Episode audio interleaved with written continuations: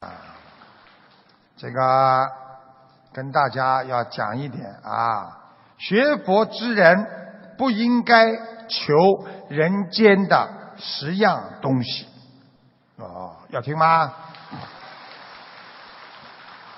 这个稍微有点深，因为这是佛经上的啊，我会解释的啊，所以你们呢，懂的人呢啊就好好听啊，懂的人都是睁大眼睛不打瞌睡的。那不懂的人呢，会打瞌睡，所以呢，我看看你们到底懂还是不懂，啊。学佛之人不应该求人间十样东西，佛经上说，念生不求无病，生无病则贪欲乃生，贪欲生必破戒退道。知病性空，病不能恼，以病苦为良药。你们什么都听不懂的，就是告诉你们啊，要记住了，经常啊想象着自己，哎呀，我求菩萨，我不要有病啊。实际上，一个人身无病，你如果身上没有毛病，你慢慢的就会贪欲乃生，欲望贪心就会来了。想一想，哪一个人不是吃了苦之后才来学佛，想找到找到一条啊这个求生之道，对不对呀？你想想看，有些人年轻的人为什么他不学佛？因为他们身体好。啊，从来不生病，吃喝玩乐，啊，对不对？所以菩萨这里告诉我们说，贪欲生，因为你身体好，你不会啊，身体没病的话，你就会贪欲就会生出来。贪欲生出来之后，你慢慢的欲望多了，就会破戒退道，你的戒律就会不遵守了，然后你就会道心就会慢慢的散去。你去看家里如果有个孩子精神病患者，爸爸妈妈不会退道的，因为他们知道孩子还没有救好，所以他们天天念呀念呀念呀，对不对呀？等到孩子一好了，什么都好了，身体也好了，接下来他们就开始，哎呀，可以了，我念好了，所以叫退道。知病性空，也就是说，菩萨让我们知道身体上的病，实际上。都是空的，因为身体病会好的，本性才是真的。所以身体是外围的，而内心不能生病。所以知病性空，病不能恼。生病的人不要去烦恼，因为以病苦为良药。因为你苦了，你才知道要修心啊。所以佛法界过去为什么在丛林制度的时候要让人啊苦修行，就是这个道理。不苦的人不会好好修行，吃过苦的人才知道好好珍惜人生啊！看见了吗？菩萨讲的厉害吧？第二啊，第二，处事不求无难。事无难，则交易必起；交易起，必欺压一切。体难本旺，难以细伤，以患难为解脱。你们还是听不懂啊？就是告诉你们，处事啊啊，这个不要求没有难，在这个世界上。没有难的事情，你不要求菩萨保佑啊！这件事情平平安安，不可能的，一波三起啊！你们想一想，世间如果没有难的话，你这个人就会骄傲，做一件事情就成功一样，做一件事情就成功一样。你说你会骄傲吗？一定会骄傲的。想一想，我们。当年的《西游记》里边的唐三藏取经，经过九九八十一难，哪有没有难的？观世音菩萨天天在唐三藏菩萨的头上。照看着他，还要经过九九一难，所以世界上无难的话，你就会骄傲和塞齿就会起来。所以骄傲和塞齿起来，你就会慢慢的去欺压别人。一个人什么都能够做成功的人，经常就会骂人：“你这个人笨的可以，你这个人怎么都不懂的？”这就是骄傲。所以体难本旺。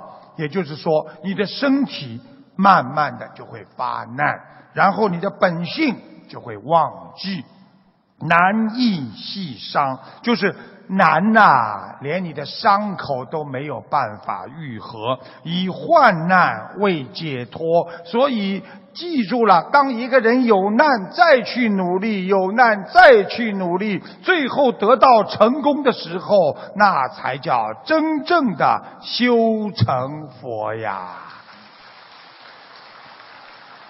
你看看菩萨讲的话厉害吧？猛一听，哎呀啊，我们不要求菩萨无难，不要求菩萨说身体好，哎，这怪怪的。菩萨讲给你们听的道理啊。第三，处事不求没有患难，世间没有患难啊。Sorry，讲过了。第三，好，刚刚鼓掌的都是没好好听的。啊，好好听啊！嗯，第三，究心不求无障，心无障则所学啊要等，学要等未必得未得，解障无根，即障自具，以障碍为逍遥。你们还是听不懂的，就是告诉大家，我们。去研究，去研究自己的本性，希望我们求道没有障碍。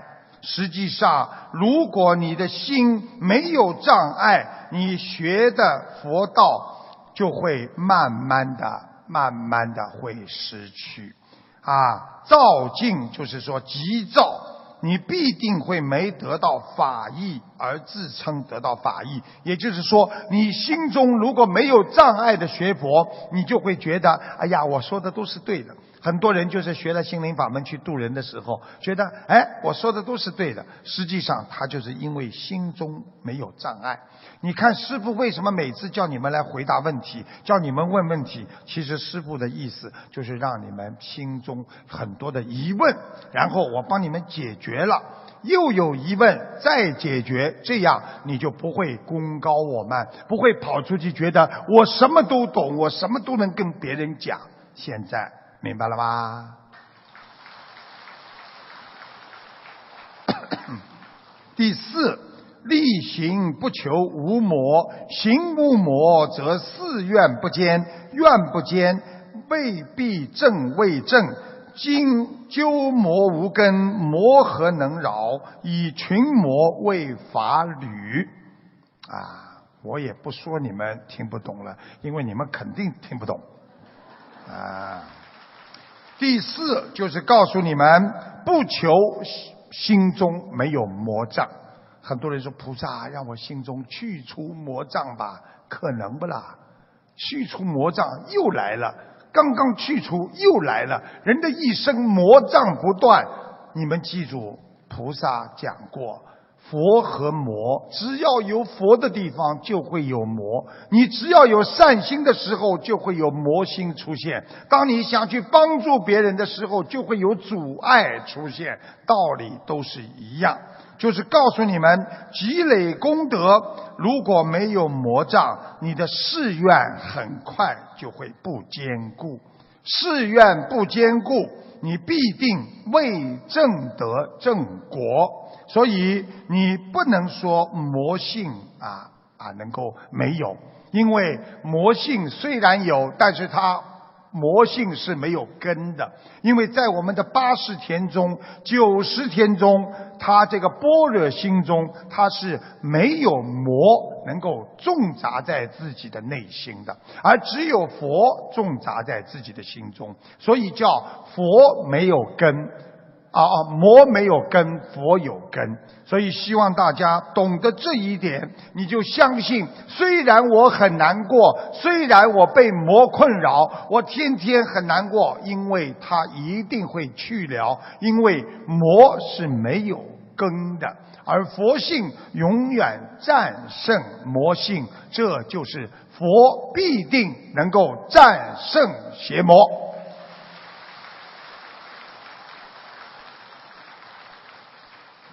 这个还要听下去啦？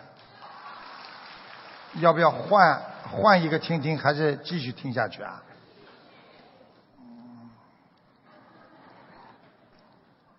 真的？啊啊好，啊这个要好好学啊！谋事不求易成，事易成则自存轻慢啊。自轻慢，必称我有能；成事随业，事不能由人，以事难为安乐。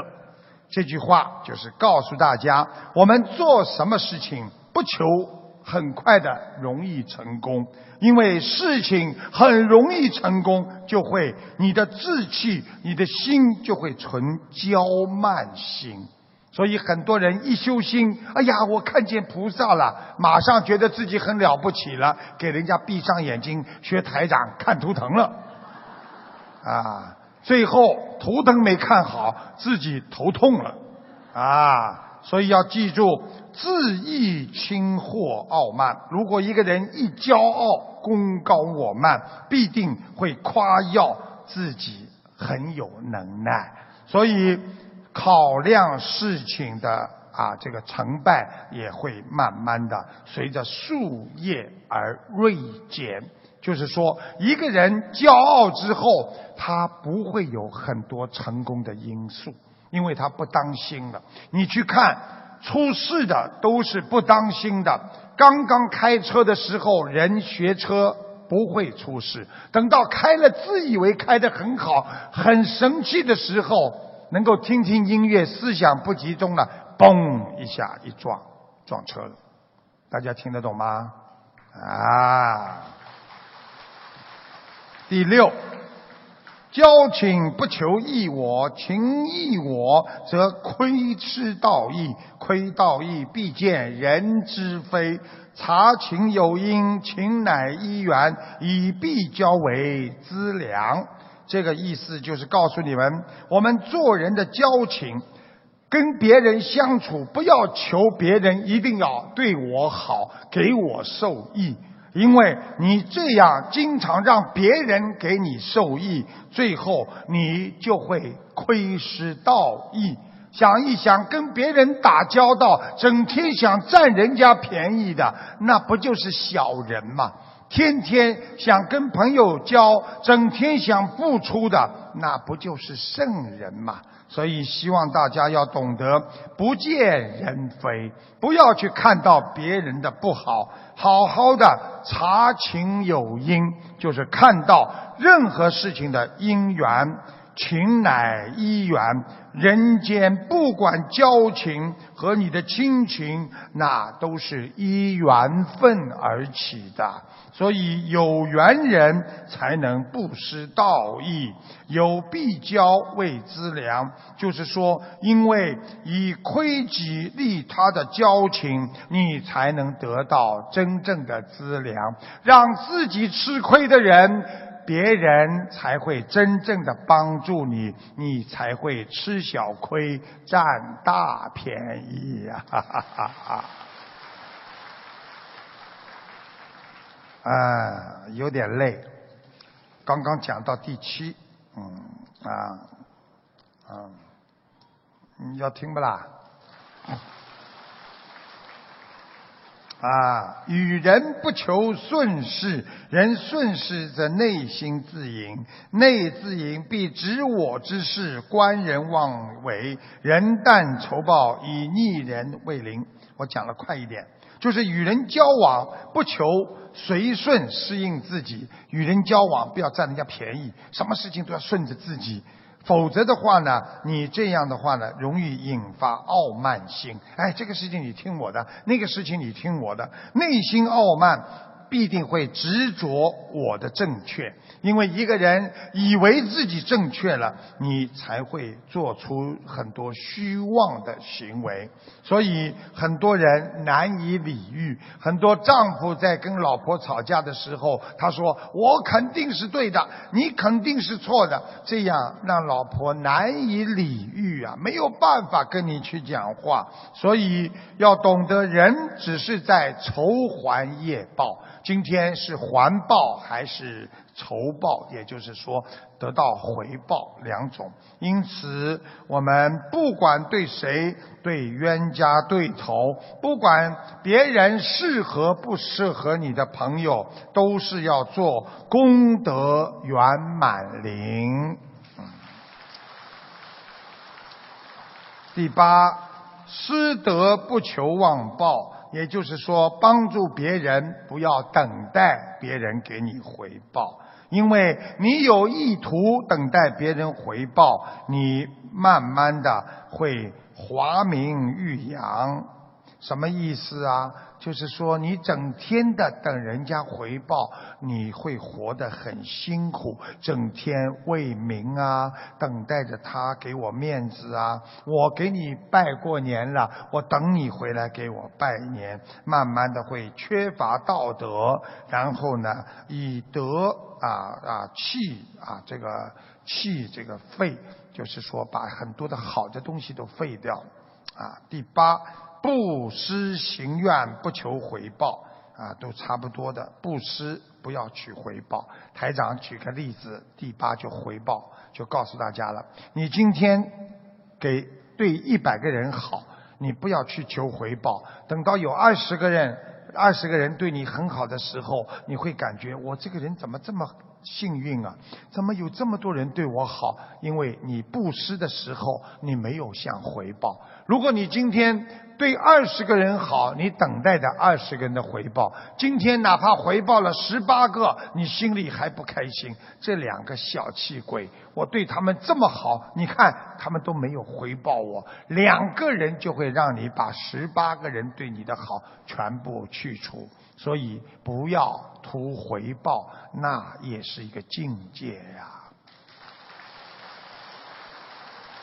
啊。讲不动，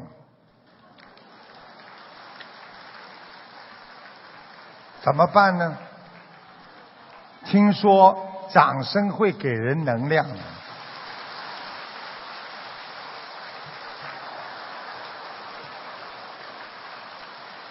第九，啊，你们以为我说的是假的？你们看看那些歌星。在台上唱歌，下面一不鼓掌，他唱的没劲了，啊，然后呢，他没有办法，哎呦，他还要人家鼓掌，啊，怎么办呢？哎，大家掌声响起来，再给我一阵掌声好吗？台长从来不叫你们鼓掌的，我说我能量不够，你们就鼓掌了，啊，我再教给你们啊，很多歌星唱歌的时候把唱词忘了，台上多丢脸呐！唱词忘了怎么办呢？他假装拿起一个话筒，假装来，大家跟我一起唱。其实他脑子在想唱词呢，一想起来了，拿回来继续唱。啊，第九，见利不求沾分，利沾分则痴心必动，痴心动必利利恶利回击。什么意思呢？见到人家的利益、钱财，不要想着我去分，因为你一想到这里边也有我的份，你慢慢的就会痴心，痴心会蠢动，啊，蠢动啊，就是人家说蠢蠢欲动，痴心蠢动，你必定会争夺财力，损得利啊啊害利啊，就是毁损己德，把自己的道德就慢慢会去除了。所以不要去跟人家争分，争这种利益。所以很多人，人家说，哎呀，这个人啊，感谢他，马上变成我也有份的呀，啊，我我我没有做好事吗？很多人这样一来，好了，愚痴心就来了。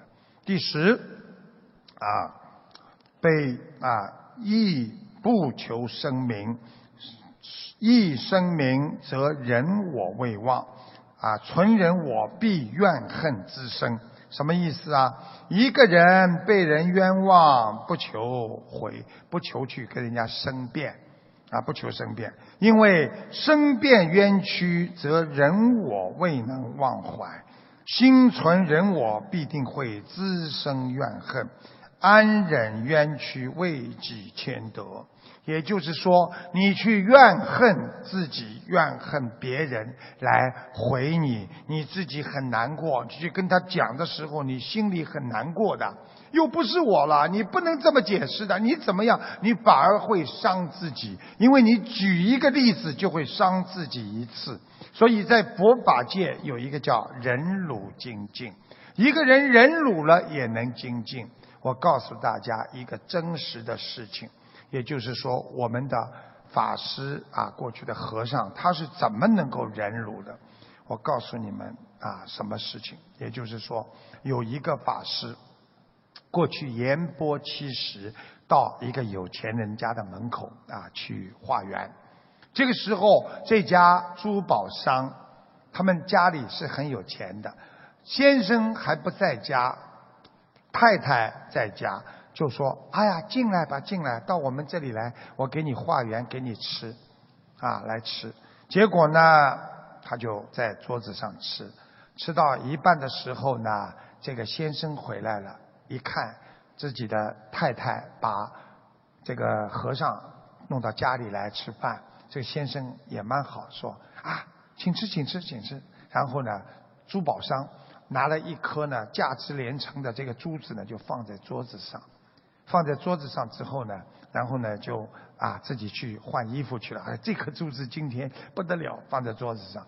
过一会儿呢，啊过一会儿呢，这个有一个有一个大的鸟啊飞进来了。这个鸟飞进来之后，一看金光闪闪的一颗珠子，它唰的一下把它吃到肚子里去了，然后飞走了。然后飞走之后呢，这个这个和尚还在吃饭。过一会儿，先生换完衣服跑出来一看，哎，这个价值连城的珠子怎么不见了？没有别人呐，只有你这个和尚在啊！你我们好心好意化缘给你吃饭，把你请到家里来，你居然还要偷我们的这个这个价值连城的珠宝？拿起了棍子就打那个法师。打了他，打得皮开肉绽了。说是不是你偷的？这个法师不讲话，再打他，再打他，打的来血都出来了。因为鸟一闻到血液味道，它会过来。这个鸟一闻到这个和尚身上的血，它又飞回来了。飞回来的时候，没想到这个主人又打他的时候。一棍子不当心，把那个鸟打死了。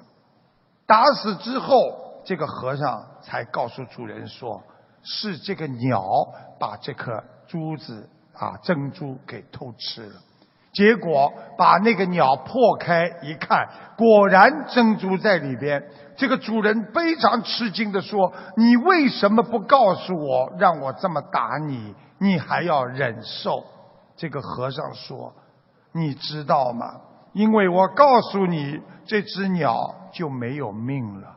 你一定会把它活活的剖开肚肠，把这颗珠子取出来。现在这颗珠子，这个鸟已经死了，所以把它把它取出来。我没有犯杀戒。